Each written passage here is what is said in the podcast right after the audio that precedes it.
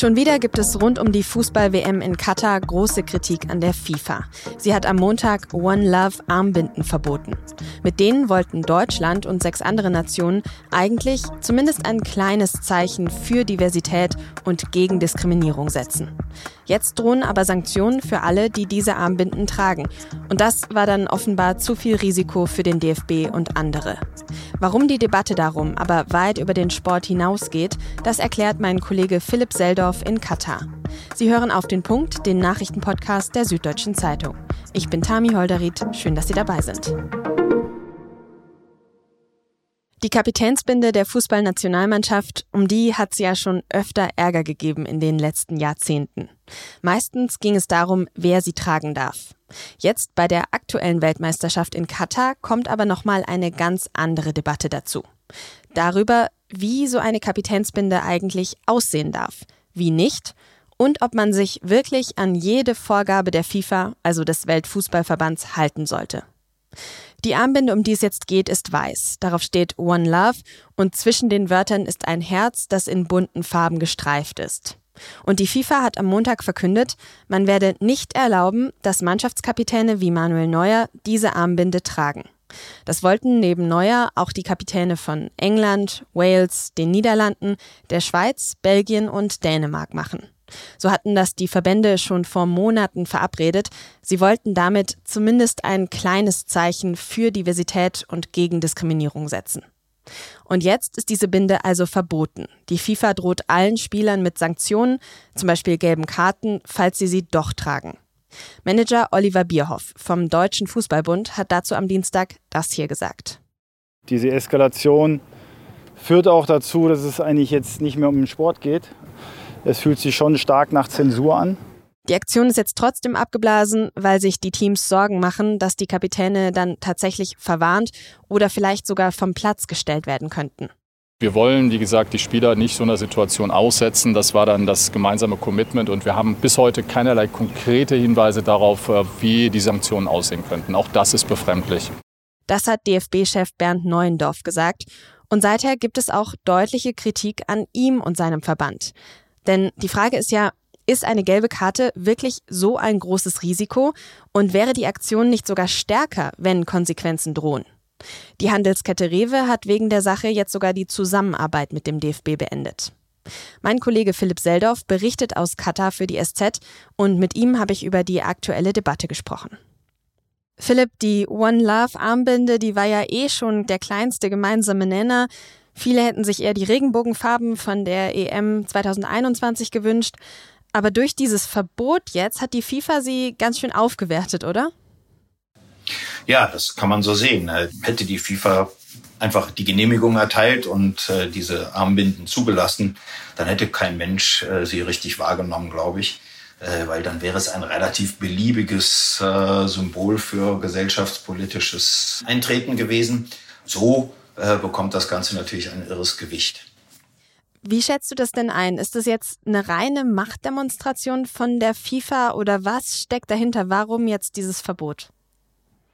Ja, ich denke, genau das ist äh, die Erklärung für dieses Verhalten. Die Verbände haben ja im September bereits beschlossen, dass sie diese Aktion gemeinsam inszenieren wollen und haben die FIFA ja auch um eine Stellungnahme gebeten, beziehungsweise um eine, um eine Billigung und haben darauf keine Antwort erhalten. Und äh, die Tatsache, dass dann eben am Spieltag dreier Teams, die an dieser Aktion beteiligt waren, auf einmal eine klare und doch sehr direkte und autoritäre Ansage der FIFA kam, die zeugt ja schon davon, dass das Methode hatte. Und glaubst du, da kam einfach Druck vom Gastgeberland von Katar oder geht es der FIFA da mehr darum, dass sie einfach die Regeln vorgibt und sagt, nee, das passiert jetzt so, wie wir das wollen? Ich weiß gar nicht, ob es nötig äh, wäre, für Katar daran Anstoß zu nehmen oder ob Katar überhaupt daran Anstoß nimmt. Ich glaube eher, das ist jetzt aber wirklich nur eine Vermutung, dass die FIFA hier gezeigt hat, dass sie das letzte Wort hat und zwar immer und in jeder Lage. Und das ist meines Erachtens eher die Handschrift äh, von äh, Präsident Gianni Infantino als ähm, der lange Arm des Emirs. Das sollte ja, du hast es auch gerade schon kurz angesprochen, eigentlich eine gemeinschaftliche Aktion von sieben Teams werden. warum protestieren die denn jetzt nicht einfach gemeinsam und machen es einfach? Also tragen einfach diese Binde. Könnten diese Teams gemeinsam nicht auch ganz schön viel Druck auf die FIFA ausüben, umgekehrt wiederum? Naja, das erklärt sich ja auch durch die Chronologie der Geschichte. Wie schon gesagt, äh, ist die FIFA ja erst am Spieltag von drei der beteiligten Mannschaften mit der Wahrheit in die Ecke gekommen, also mit ihrer Doktrin, dass sie das Sagen hat und hat dadurch natürlich einen enormen Druck erzeugt. Ja, ähm, Engländer, Waliser, Holländer mussten quasi vom einen auf den anderen Moment entscheiden, wie sie sich jetzt in dieser Frage verhalten. Es war zwar am Tag vorher schon gerüchteweise bekannt geworden, dass die FIFA äh, das nicht dulden wird und dass sie Sanktionen verhängen wird, aber es war eben noch nichts ausgesprochen. Und äh, ausgesprochen wurde ja offenbar auch bei dem Treffen der FIFA mit UEFA-Vertretern nichts, sondern da wurde nur offenbar sehr deutlich signalisiert, dass äh, es scharfe Konsequenzen haben wird. Diese, diese ähm, ungreifbare Machtmittel, die sie da signalisiert, die sind ja das eigentlich Unheimliche an der Geschichte. Der DFB betont ja in den letzten Wochen sowieso, dass sie sich in starker Opposition zur FIFA-Spitze sehen. Könnte der DFB da jetzt auch einfach einen Alleingang starten, sich einen Alleingang trauen und Neuer mit dieser Binde auf, auf den Platz schicken? Also Sie haben ja schon gesagt, Sie wollen es nicht, aber wäre das nicht eine Option? Das wäre natürlich eine Option, äh, die man bedenken könnte. Meines Erachtens wäre es aber kein kluges Handeln. Der Sinn der Aktion war ja, dass man es gemeinsam macht. Und die Gemeinsamkeit, die gibt es nicht mehr. Und wenn am Ende dann Deutschland ganz alleine die Aktion durchziehen würde, ja, tut mir leid, dann würde sich Deutschland in gewisser Weise ja auch geradezu lächerlich machen vor der Welt.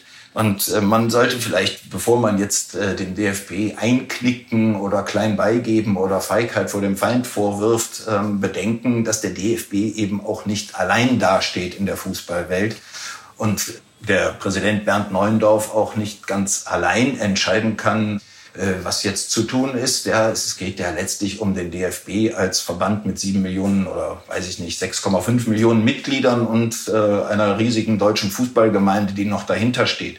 Wenn man jetzt also eben sich entscheidet, einen äh, drastischen Schritt äh, ganz allein in, in die kriegerische Auseinandersetzung mit der, mit der FIFA zu machen, äh, dann begibt man sich ja nicht nur in das Risiko mit einem, einem schweren Nachteil bei, bei der WM, sondern sich auch letztlich vor dem, ja, sozusagen vor der eigenen Gemeinde zu weit vorzuwagen. Ja, denn äh, man weiß ja nicht, wie viele Mitglieder des DFB das wirklich befürworten würden, ja, sich, äh, sich eben so in einen Zweikampf mit der FIFA zu begeben, den man nicht gewinnen kann. Das steht ja auch fest.